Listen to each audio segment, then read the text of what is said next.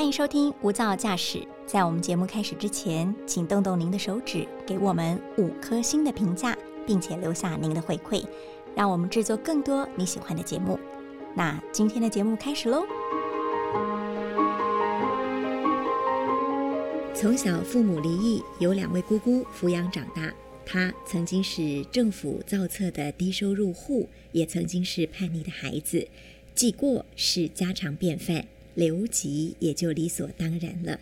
但是这样的孩子长大之后，却成了全国大专优秀青年，还成为拥有六本著作的作家。他是如何逆风而行呢？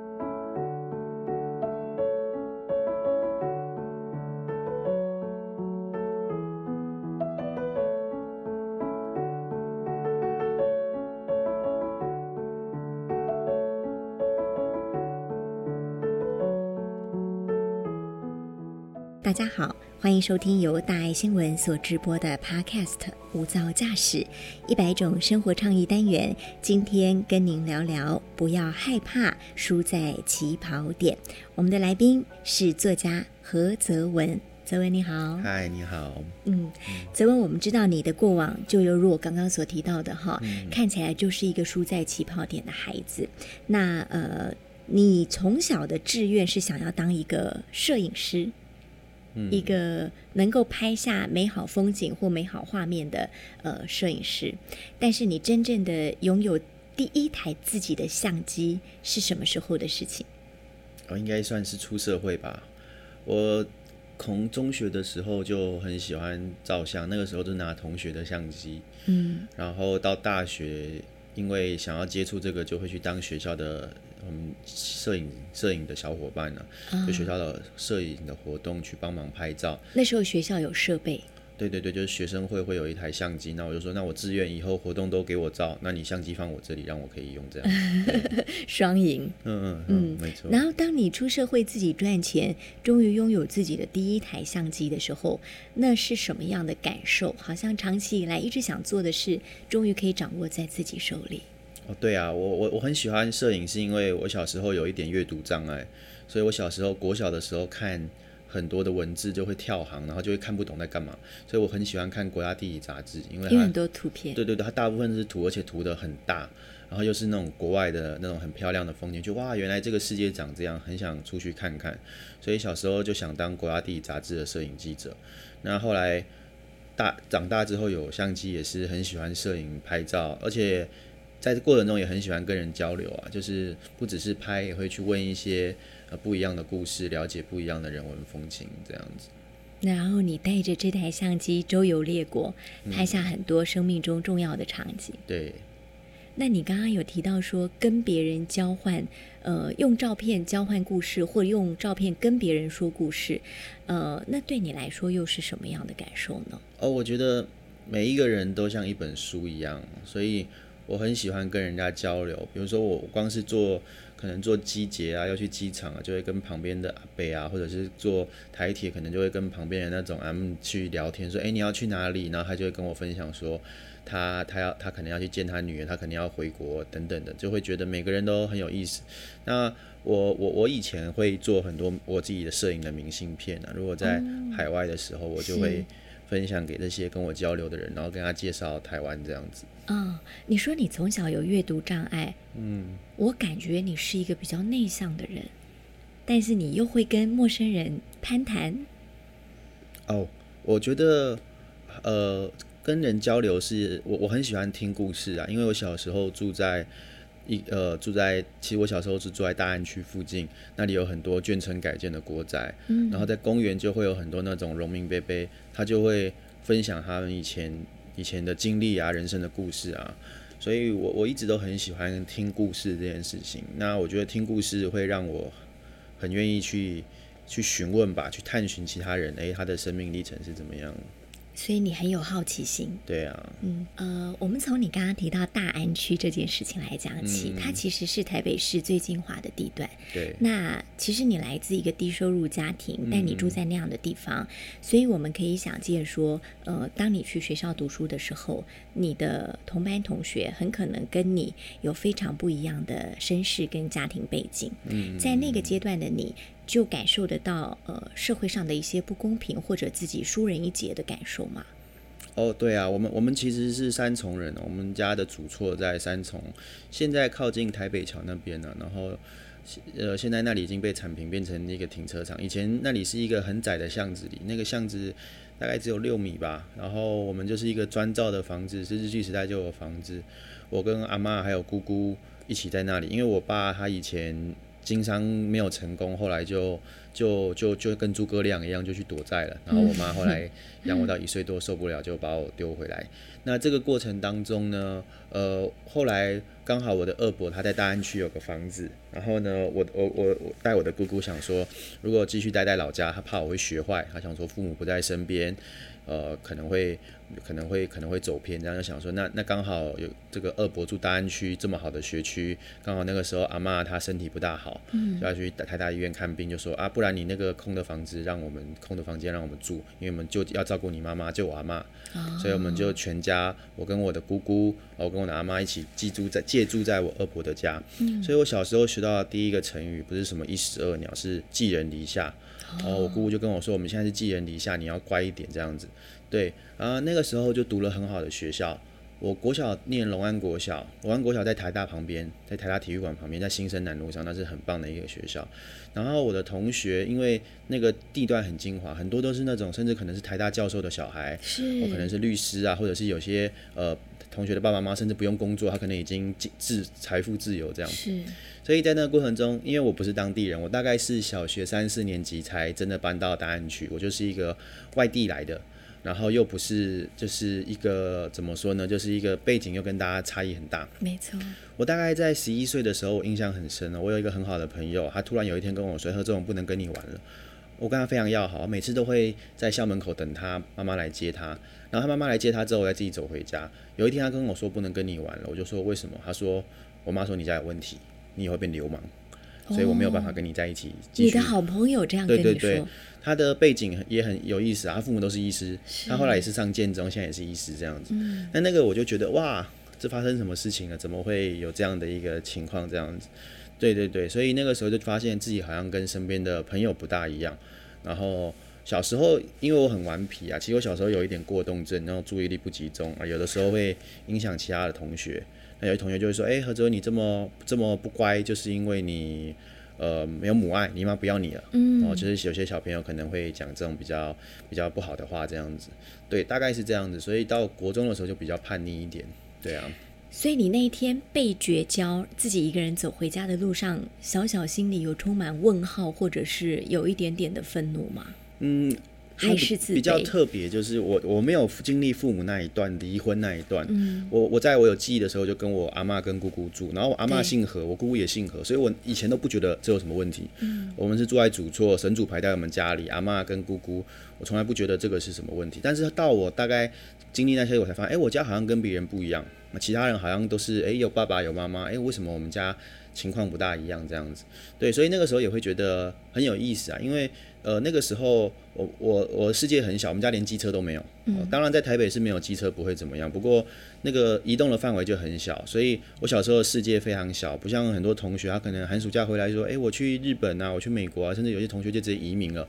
然后我那个时候的世界就只有呃走路可以到的地方哦，因为那个时候也没有脚踏车可以到的地方，就是。看的东西会比较少。那你那时候，呃，心里有开始觉得说，我跟人家不一样，好像有点输在起跑点，或者是这个世界好像不是呃那么公平的事情吗？大概在我中学的时候吧，国中、高中就会比较呃感觉比较强烈一点。因为在我国中的时候，我姑姑失业，然后那个时候我们的经济就比较困顿，就家里都没有收入这样子。嗯，对啊，对啊。然后那个那个时候就会觉得，哎，嗯，刚好你看到身边的同学，感觉都。过得还蛮不错的，无忧无虑的。对对对，因为我念的是那一种比较明星的学校，后来念金华国中，那也是台北市很明星的一个学校。然后你就会发现，哎，班上跟我差不多背景的只有一个一个同学，他是万华，也是万华跨区来念的。嗯，你就会发现我们跟其他同学都差异很大，这样子。对呀，对呀。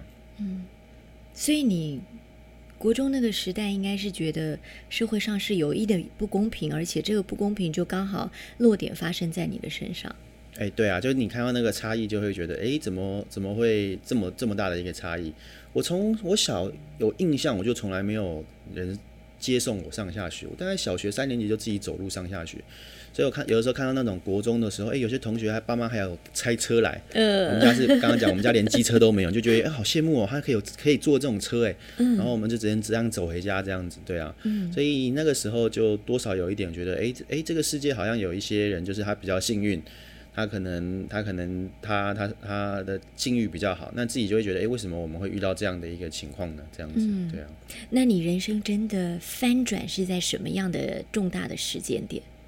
大概是我高中其实念了四年了，因为我以前高中的时候也不是一个一开始也不是念书念很好的小朋友，就是高中的时候曾经很叛逆啊，那个时候就觉得诶成绩很差、啊，那个时候因为那个年代还有倒扣哦、然后我我是三类组的，六呃考六科可以扣到分数就是呃可能可能不到一百分的，就那种分这种几乎上不了什么大学的，所以一开始我根本没有想过上大学、哦，因为我姑姑也跟我说，她说呃。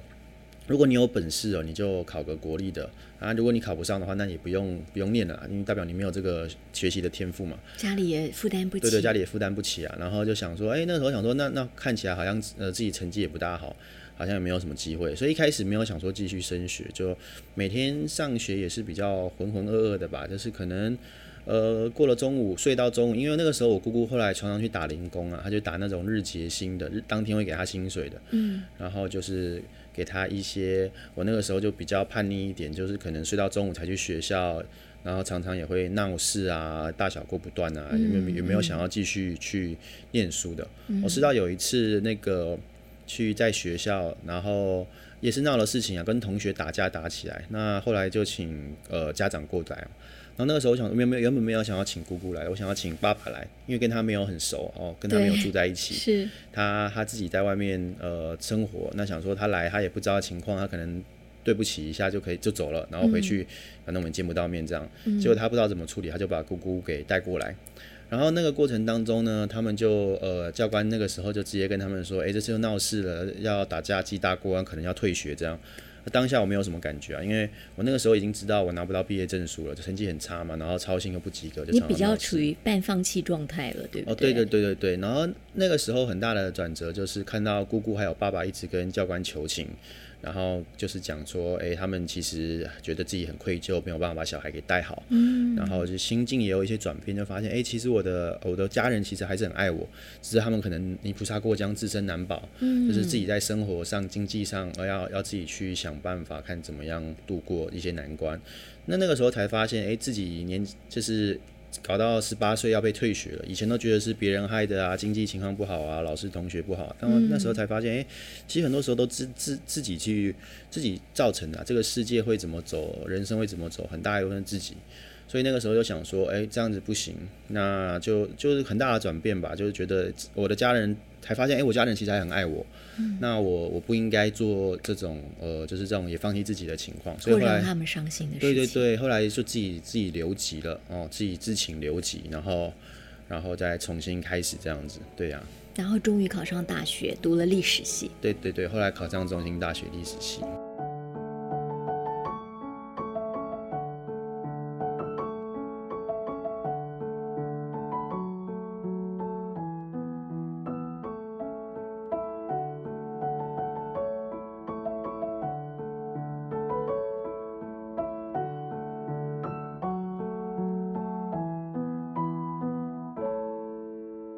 泽文，你的故事让我想起现在我们会遇到很多年轻的孩子，他的、嗯呃心里的埋怨比感恩来的多很多。嗯比方说，就像你觉得呃社会的问题、制度的问题、公司不好、学校不好、同学不好，总而言之都不是我的事。对，你会也发现现在年轻人有你当初这种少年维特的烦恼吗？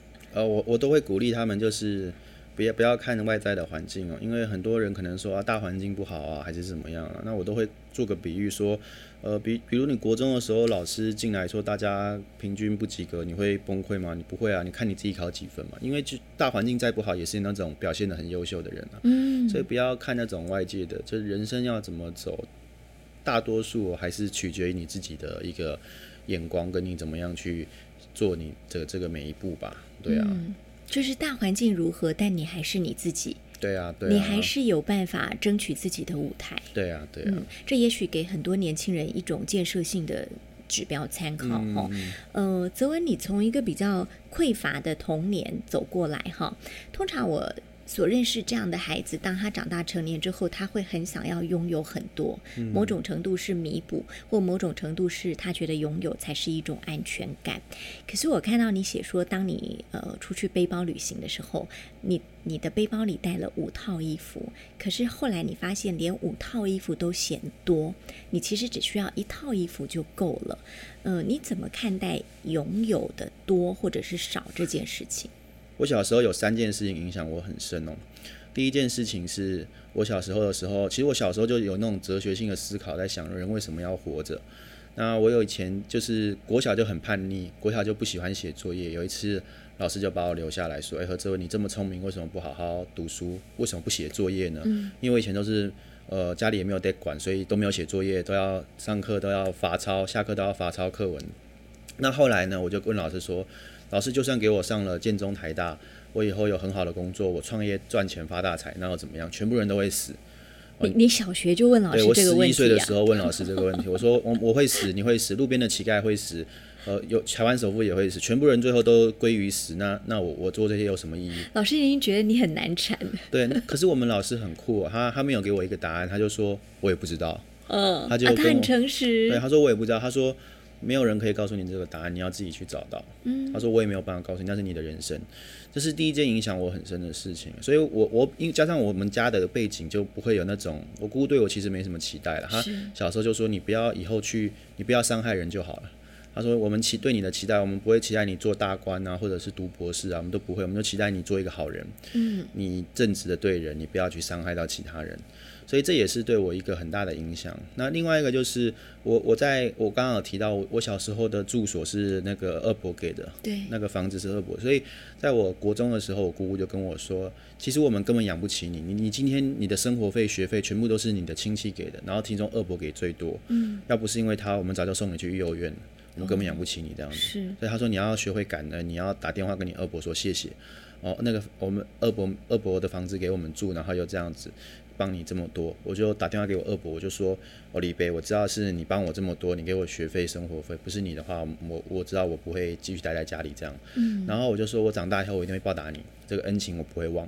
然后我的二伯他就很酷，他说我不需要你报答我，哦，他也是一个很虔诚的佛教徒，他说不需要你报答我，他说你以后如果有一些成就，你去帮助其他人吧。哦，你身边很多很成功的教育者，哎，对啊，所以那个也影响我很深啊，他就是。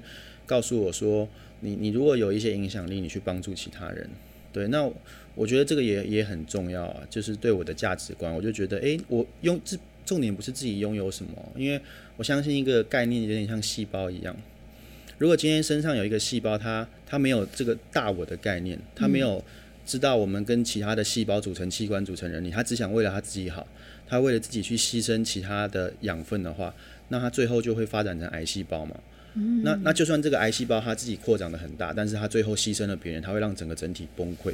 是对，所以我觉得要有一个群我的概念呢，就是我们不是只有自己，我们还有这个世界、社会，还有这个永续，还有这个地球环保等等。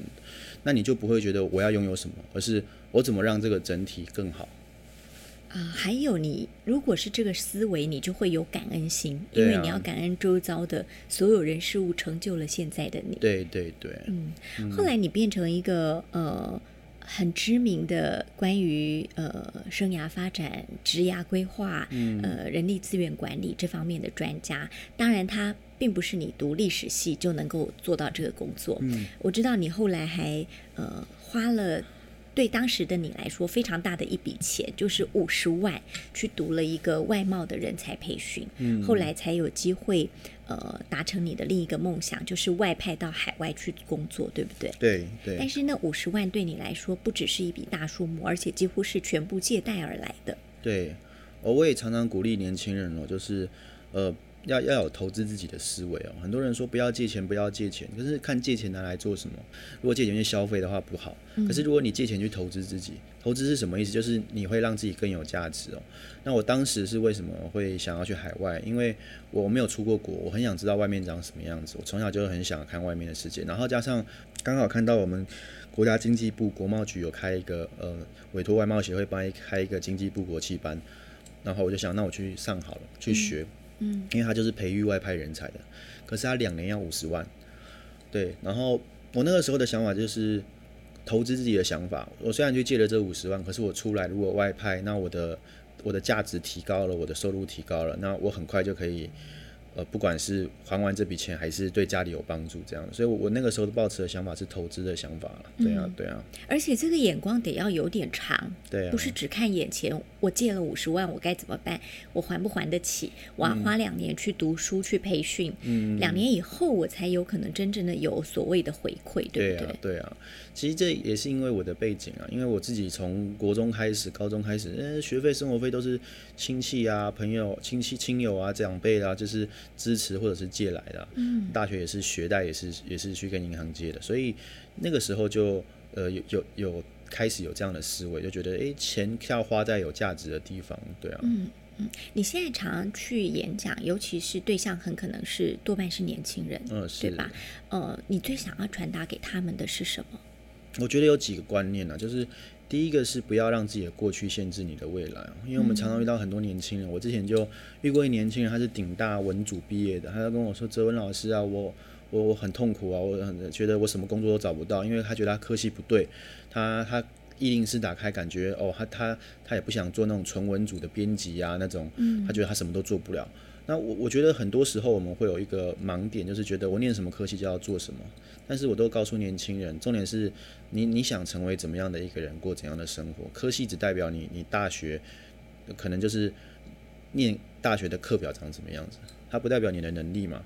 很多东西可以去学，而且这是也是一个要自自己学的年代。我就举个例子，就算你中文系，你也可以去学城市设计啊。学校可能会开啊，学校计计算机中心没有开，你也可以去旁听啊。啊，如果学校没有，网络上也有课程啊。现在很多斯坦福大学哦、哈佛大学那种公开课都不用钱的，网络上都有，所以都会告诉大家不要给自己设限。然后不要活在别人的呃所谓的社会期待跟框架下，嗯，因为我们看到很多年轻人，他他可能很好的学历，很好的工作，可是他痛苦的不得了。现在台湾好多年轻人，周一的时候上班就等着周五下放假，为什么？因为他可能做的不是他喜欢的工作。是。那为什么他在做他不喜欢的工作？因为可能是被他的科系绑着。哦，我就念这个科系的。然后做这个好，或者是大家觉得什么就是要进科技业啊，护国神山啊，可是他可能根本不适合做这个。是。那他他他因为这样子被绑住，所以他的人生也不快乐。那我我都会跟年轻人讲，你要找到一个更崇高的呃一种像你的使命愿景或者志业，就是你期待你这一生八十岁或者是活到一百岁，你希望为这个世界留下什么？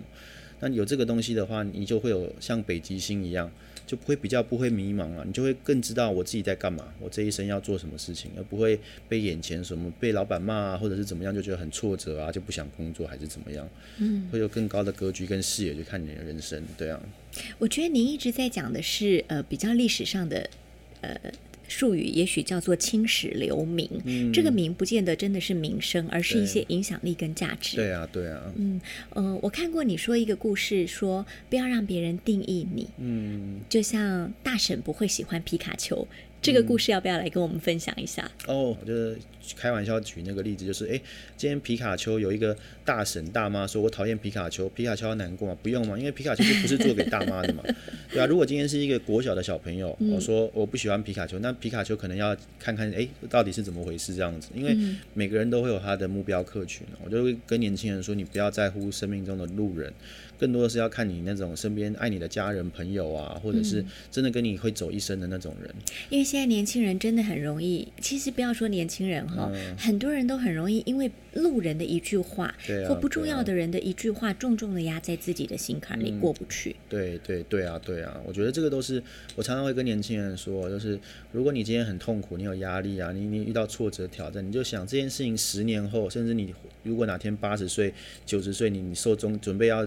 呃，就要到另外一个境界的时候，你会怎么看这件事情？嗯，如果你还会很在意，那或许是大事。那可能你你十年后都不在意这件事情，那那可能都是不用难过太在意的，对啊。嗯，那个坎就很容易会过去了。对啊，对啊。嗯，还有自己的品牌很重要，对不对？对啊。这个品牌不见得是呃我自己站出来说我是一个什么样的人，而是别人眼中的你是什么样的人。对啊，对啊。我我我都跟年轻人说，个人品牌很重要。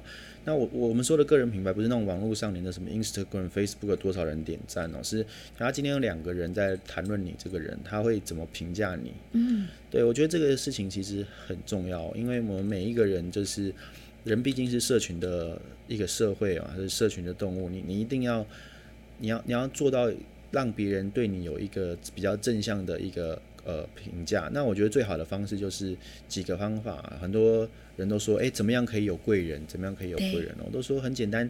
第一个，我们先假设其他人是善意的。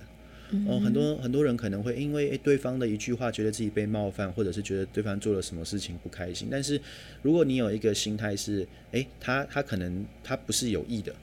哦，他可能有他的一些可能是误会，然后先假设对方为善意，我觉得你的心境就会开阔很多。这就是善解。对对对，你就假设对方为善意，你因为假设对方可能是笨，也不要假设他对方为恶。嗯，他可能不懂，那不懂我们就教他。是。那另外一种我都会说，先主动帮别人。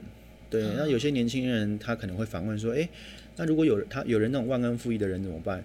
有人反过来就是背背后里戳你一刀，然后咬你一口怎么办？我都会跟他说，肯定会有一百个人里面肯定会有一两个人，他你对他好，他不见得会对你好。嗯。但是我跟他都跟他说，不要为了那一两个人就放弃那其他九十几个人。嗯。对啊，对啊，就是我觉得人的社会就是一样嘛。你你今天对其他人有有帮助，有正向的影响，那那就像那最后才会回到你自己身上，哦，那才会有一个正正向的善的循环这样子。那那我觉得保持正直跟坦率也是一样的一个概念的，就是我我我自己觉得说，一个人只要保持善良跟正直哦，那他收到的事情都会往正向的方向去影响，那自然你身边就会有很多的贵人。这好像也是一种磁场理念。对啊，对啊，你是你自己，很多时候，哎，如果觉得自己身边很多小人，反而要反求诸己，检讨一下，会不会我我自己就是一个对别人来说不是很正向的人，才觉得吸引了很多小人在我们旁边。对啊，对啊。嗯，好啊，呃，其实泽文讲的道理，呃，蛮简单的哈，呃，我们一听就懂，但是能不能做得到，就真的要看自己的实践力有多少了哈。呃，泽文给了我们一个很棒的。呃，人生翻转的故事，我想起了奥斯卡电影啊，在蓝色的月光下，他这个男主角他本身是一个多重弱势，包含了他来自一个很贫困的家庭，他是一位同志，他也是一个黑人。呃，他有一句经典台词是说：“你终究要选择自己的道路，不要让别人决定你是谁。”也许何泽文的故事给我们的也是相同的启发。谢谢泽文。嗯，谢谢，谢谢。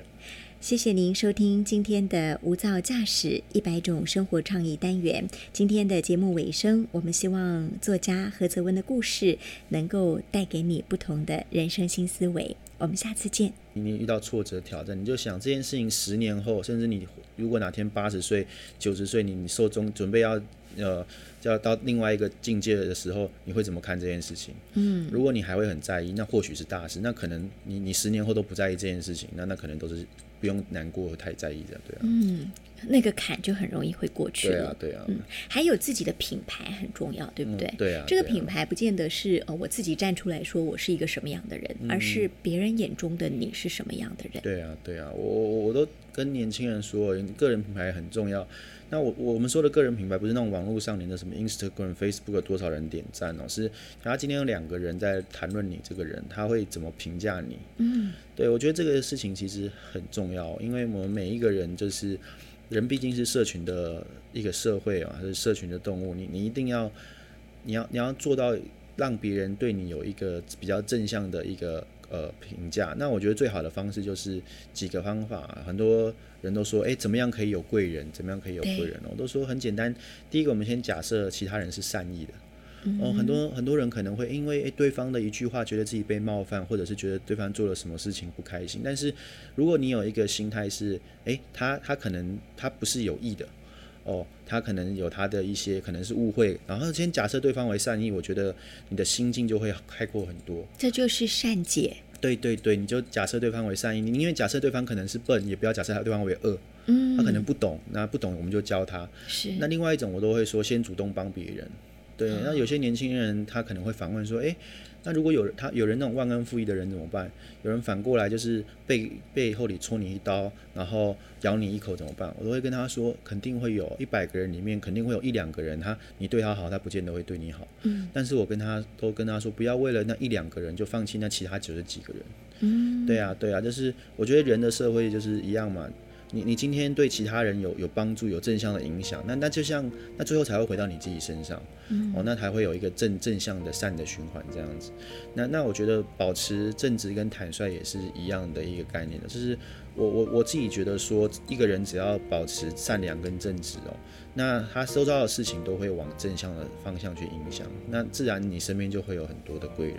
这好像也是一种磁场理念。对啊，对啊，你是你自己，很多时候，哎，如果觉得自己身边很多小人，反而要反求诸己，检讨一下，会不会我我自己就是一个对别人来说不是很正向的人，才然后觉得吸引了很多小人在我们对对旁边。对啊，对啊，嗯，好啊，呃，其实泽文讲的道理，呃，蛮简单的哈，嗯。呃，我们一听就懂，但是能不能做得到，就真的要看自己的实践力嗯。有多少了哈。呃，泽文给了我们一个很棒的呃人生翻转的故事，我想起了奥斯卡电影啊、在蓝色的月光下，他这个男主角他本身是一个多重弱势，包含了他来自一个很贫困的家庭，他是一位同志，他也是一个黑人。呃，他有一句经典台词是说：“你终究要选择自己的道路。”不要让别人决定你是谁。也许何泽文的故事给我们的也是相同的启发。谢谢泽文。嗯，谢谢谢谢，谢谢您收听今天的无噪驾驶一百种生活创意单元。今天的节目尾声，我们希望作家何泽文的故事能够带给你不同的人生新思维。我们下次见。